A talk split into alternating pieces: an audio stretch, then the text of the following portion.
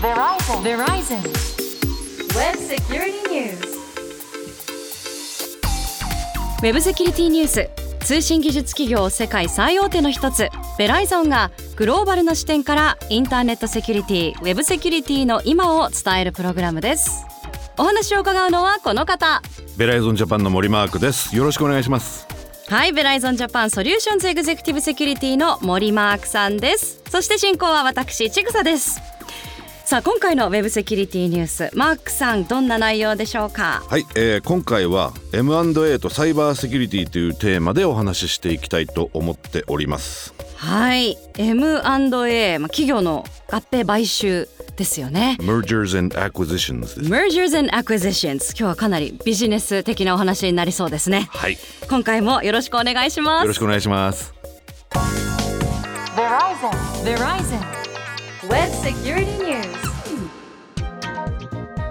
さあ今回のウェブセキュリティニュースは M&A とサイバーセキュリティがテーマということですけれども、まあ、最近ね特にアフターコロナですよね。M&A 積極的に進める企業増えた印象ありますよね。そうですよね。でテレビの CM とかでもマージャー M&A の話出てくることもあって、今年は特に建設業物流業 M&A が多く見られたのかなと。あとやっぱ医療系っていうのはもう常日頃 M&A が起きているなっていうふうに見受けられます。うーん。医療系以外は今年はじゃあ建設とか物流とかやっぱ年によってどの業界が特に多いとか傾向があるんですね。そうですね。であとね IT の企業は最近ではシスコがえスプランクをかなり多額の、えー値段で買ったっていうのが大きなニュースになってました。なのであのそれぞれの業界にあのトレンドはあるんですけどまあ毎日行われているようなことですよね、うん M&A に関しては。うーんまあ売って買って買って売ってみたいなのも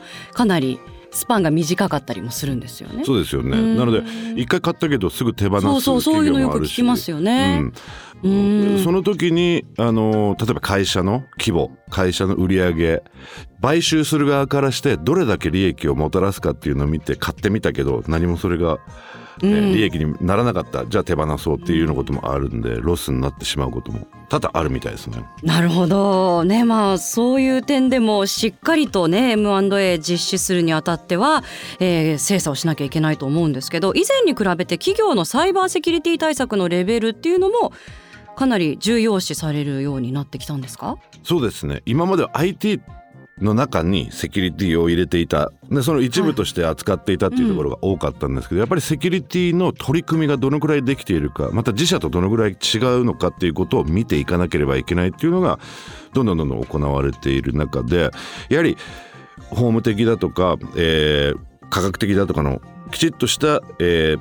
部分でのデューディリデンスと呼んでるんですけどこれはあのまああの実際に調査を行っていくっていうことでその中でもやはりセキュリティ情報セキュリティっていうのも重要視されるようになってきています。うーん確かに今までだと財務とか税務とかで過去になんかうん危なっかしいことはなかったかなとか そういうのをチェックするというイメージあるんですけどその中にやっぱこう IT サイバーセキュリティ対策っていうのも大きな柱になってきてるっていう。そうですなので、うん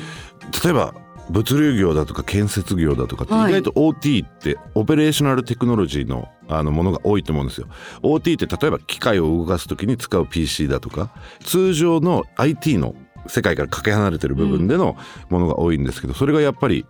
ネットワークにつながってきている。うん。そこに危険が潜んでいるっていうのもとても大きく最近では取り上げられているんで、じゃあそれをどれだけセキュリティのレベルが上がってきてるかっていうことを確かめる必要性がどんどんどんどん出てきてるなっていうふうに思いますね。でそれの中にやはりガバナンスっていうどれだけ OT のエリアでもガバナンスを効かしてるかっていうのが重要になってくるなというふうに思いますね。うー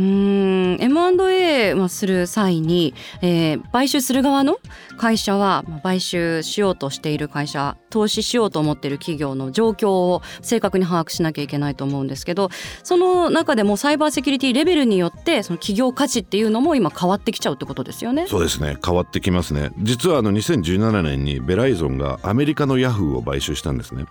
でその時にあの今ニュースにもなっていますんであのヤフーベライゾン買収検索していただくと出てくるんですけどあの以前にデータ漏洩があったということが発覚して、やはりそれが買収価格に影響したっていう例もありますんで、あのそれは一つのデューディリジェンスをやっていく中で、えー見つけたものであってあの価格が抑えられたということがお得っていうわけでもなくやはりその後の処理も重要になってくるんでそれに見合った価格の抑えを、えー実際には行ってアメリカのヤフーを買収したという過去もあります。なるほど。今までは買収する前はまあヤフーがもしデータ漏洩みたいなインシデントが起こしていたとしてもまあちょっと人事自分とは関係ないことですけど買収した後だとまあそれが自分事になるわけですからその後処理も自分たちがしなきゃいけなくなるっていうことですよね。リスクも一緒に買ってるわけですよね。そうですね。うーん。なるほど。いや企業の価値正確に把握するためにもこのサイバーセキュリティ含めたデューディリジェンス、まあ、今 DD とかよく言われますよね。DD しっかり行っていく必要があるんですね。セキュリティの観点からマークさん具体的にはこのデューディリジェンスどういうことを行っていくんですか？いろいろあの出てくるんですけど例えばビジネス環境でどういうものがあるか個人情報を扱っているのかどういった機密情報を持っているのか例えば医療系だとかなりあの、えー研究の資料とかどんどんどんどん蓄積されていく、それってすごく機密な情報でそれが盗まれたら買収の意味がなくなってしまうこともあるじゃないですか、はい。なのでそれの管理がきちっとできているかと。であと攻撃にあった場合どういうリスクがあるか。今はもう本当にランサムウェアっていうのがもうはびこってますからランサムウェアにやられてデータが見えなくなったらじゃあどれくらいの損害があるのか。バックアップはちゃんとしているのかなどの、えーまず DD ドゥディリジェンスが必要になってくるなと思います。うん業種によって何を一番メインに扱っているかっていうことも全く変わってきますしね何が一番守らなきゃいけないことかっていうのも違ってきますもんね。そうですねその他やっぱグローバルな M&A だったりすると国によって法律も全然違ったりするじゃないですか。やはり今一番あのグローバルで見て法律が厳しいのがヨーロッパ、えー、と EU の GDPR、えー、ジェネラルデータプロテクションレギュレーション、えー一般データ保護規則というものもありますし、えー中国に関しては個人情報保護法がかなりあの厳しいものになっていますんで例えばそこにある、えー買収をする会社がヨーロッパや中国に支社や支店があった時にそれらの法律規則にどうやって対応していくかっていうのも大きな課題になっていきますしじゃあ万が一さっきの例でベライゾンヤフーありましたけどデータ漏洩していた場合には例えばヨーロッパでは、えーそのデータ漏洩していたよということが分かって72時間以内に GDPR を管轄している当局に連絡をしなければいけない義務があり中国でも全くそのような同じような個人情報が漏洩した場合には報告する義務が出てきているということがありますんであのそういった意味では法律的なまた規則的な環境もとても重要になってくるえ一つの要素かなと思いますね。なるほど、まあ、M&A する前の、まあ、準備段階だったり精査段階でこういったことを、まあ、チェックしていくと思うんですけど実際に M&A した後じゃあ一緒になりましたなった後に、まあ、今まで使ってるシステム環境とかも2つの会社で全然違ったりすると思うんですけどそうなった時はまた M&A 後の、まあ、じゃあどちらのシステムを使うのかとかそういった問題も出てきますよね。出てきますね。あの今ベライゾンとしてのあのお客さんグローバルで、つあの使っていただいているお客さんもやはり買収後1年2年は今まで使ってきたシステムをそのまま使い続けているお客様が多いです。うんやはりそこまで変える必要がないっていうのもあるんですけどまずは業務的なところを全部片付けた上で IT システムの統合をやっていくっていうのが多いんですねでもサイバーセキュリティに関してはやはり新しいものがどんどん出てくるっていうところからサイバーセキュリティは意外とみんみんなでどうやってやっていこうかっていう考えをお持ちの方もいますしベライゾンの場合はもう全世界統一の、えーレギュレーションを作っている上でやっていますんで、そこは意外と分かりやすいと。なのであのやっぱり気をつけることとしては日本の企業が海外の会社を買収した時に日本って意外とフェデレーテッドモデルって呼んでるんですけどやはり日本がある程度のポリシーを設定した後にあと地域や国々にセキュリティを任せるっていうような動きがある。その中でやはり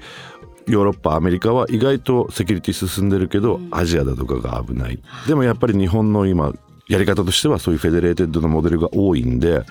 じゃあそれをどうやってうまく、えーセキュアな環境を提供していくかっていうのも重要になってきますし、先ほども話しましたけどベライゾンのようにもうトップダウンでこういうふうにやれというようなところもありますんで、まあ、どっちもあの長所短所ありますんでそれぞれに合ったやり方でやあのセキュリティも IT もやっていくっていうことがよく見られますね。うん。でもマークさん的にはやっぱ一つ言えるのはサイバーセキュリティのレベルはなるべくなら統一した方がいいなるべく統一した方がいいし、ね、うん。そのレベルに関してはやっぱそうですようねん、。でそれを監督していくどこかがなければいけないんじゃないかなと思いますようん。ね。本当にできているのできてなかったらじゃあこれやりましょうっていうようなところがなければいけないなって感じですよね。うーん。やっぱデューディリジェンスあのしっかりした精査を行うためにもすごく多額な予算がかかりそうですけれども、今なんかこの企業ちょっと気になってるんだけどセキュリティレベルどうなのかなって少し気になった時になんかこうチェックできるような指針になるようなものってあるんですか？今いろいろなところでセキュリティをレーティングする。外から見た時のレーティングをしてくれるサービスが増えてきてるんですよ。でその中にビットサイトやセキュリティスコアカードというサービスがあるんですがあの比較的リーズナブルな価格で例えば買収先として今見ている会社の外向き